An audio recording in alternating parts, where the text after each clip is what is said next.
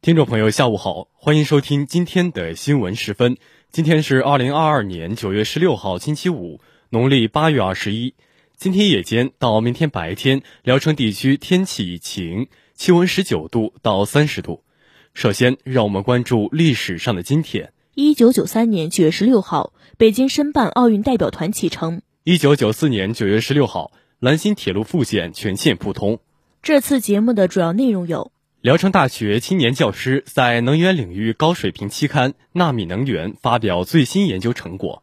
聊城大学二零二二年新入职教师岗前培训拉开帷幕。生态环境部称，我国已成为世界上空气质量改善最快的国家。习近平对哈萨克斯坦共和国进行国事访问。下面请听详细内容。首先是校内新闻。近日。我校山东省化学储能与新型电池技术重点实验室张鹏芳博士与广东工业大学林展教授和澳大利亚格里菲斯大学张山青教授合作，在国际顶级期刊《纳米能源》发表题目为“单宁酸诱导的抗腐蚀膜提升锌离子电池稳定性”文章。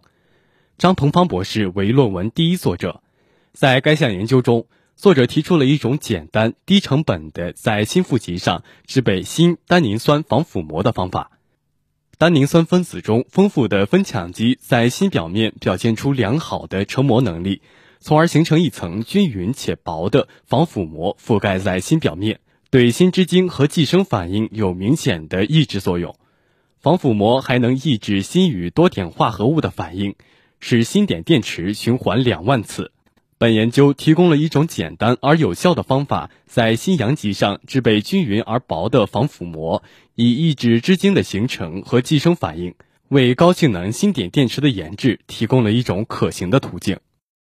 近日，学校隆重举行2022年新入职教师岗前培训开班仪式，校党委常委、副校长李兆俊出席开班仪式并致辞。李兆俊代表学校向新入职教师表示祝贺与欢迎。他指出，举办新入职教师岗前培训是适应新时代高等教育发展的重要举措，也是推进教师职业发展的重要环节。他对新入职教师提出四点希望：一是要传承红色基因，牢记立德树人使命，全方位助力学生成长为堪当民族复兴重任的复兴栋梁、强国先锋；二是要坚守教育初心。提高师德师风修养，做学生的才学之师、德行之师、信仰之师，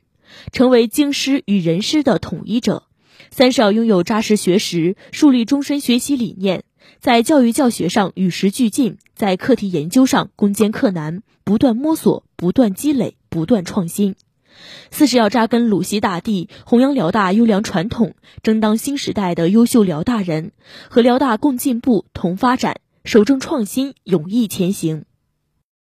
下面是学院快讯。近日，马克思主义学院开展第二课堂成绩单制度宣讲活动，二零二二级全体新生参加本次活动。第二课堂成绩单运营部干事朱晨晨、谢梦田担任主讲人。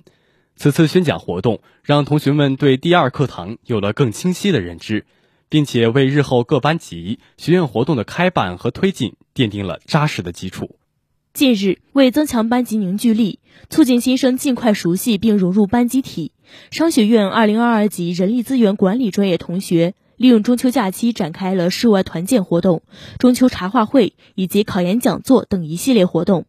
本次活动以增强同学们的团体意识、培养班级荣誉感为宗旨，以熟悉同学为目的，在两个班班助、联络员以及各个活动负责人的共同努力下，活动取得了圆满成功。近日。为树立榜样、表彰先进，进一步激励全体师生用好学习强国平台，扎实推进理论学习常态化建设，喜迎党的二十大胜利召开，政治与公共管理学院举办喜迎二十大建功新时代第二届学习强国学习竞赛表彰大会。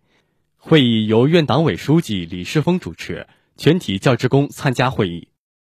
接下来是国内国际新闻。九月十五号，生态环境部部长黄润秋。在介绍污染防治攻坚战主要取得的成效时表示，空气质量发生了历史性的变化，优良天数比率去年达到了百分之八十七点五，比二零一五年增长了六点三个百分点。我国已经成为世界上空气质量改善最快的国家。中宣部举行“中国这十年”系列主题新闻发布会，介绍贯彻新发展理念、建设人与自然和谐共生的美丽中国有关情况。黄仁秋指出，污染防治攻坚战主要取得的成效可以用三大变化来概括：第一，空气质量发生了历史性的变化；第二，水环境质量发生了转折性的变化；第三，土壤环境质量发生了基础性的变化。九月十五号，香港敬师运动委员会举办向老师致敬二零二二敬师日庆典暨表扬状颁发典礼，超过一千五百名教师获嘉许，为历届第二高。据悉，今年是敬师运动委员会第二十七年举办表扬教师计划，计划旨在发扬尊师重道的精神。在计划下，香港每所中小学、幼稚园及特殊学校可提名两名热心教学、表现卓越的教师接受嘉许，迄今已有逾三万四千人获得嘉许。香港特区行政长官李家超担任主礼嘉宾，并在致辞中表示：“优秀的教师是优质教育的关键，是国家富强、民族振兴及人民幸福的重要基石。”李家超重申，特区政府会继续投资教育，加强教师培训。凝聚各方力量，让孩子的教育更好一些。九月十五号，二零二二年西安市智能建造与新型建筑工业化协同发展现场观摩会及高峰论坛在西安举行。本次活动以推动智能建造发展、引领建筑业转型升级为主题，通过观摩加论坛、线上加线下的方式开展，旨在营造西安市智能建造与新型建筑工业化协同发展环境。引导智能建设与新型建筑工业化协同发展向深层次推进。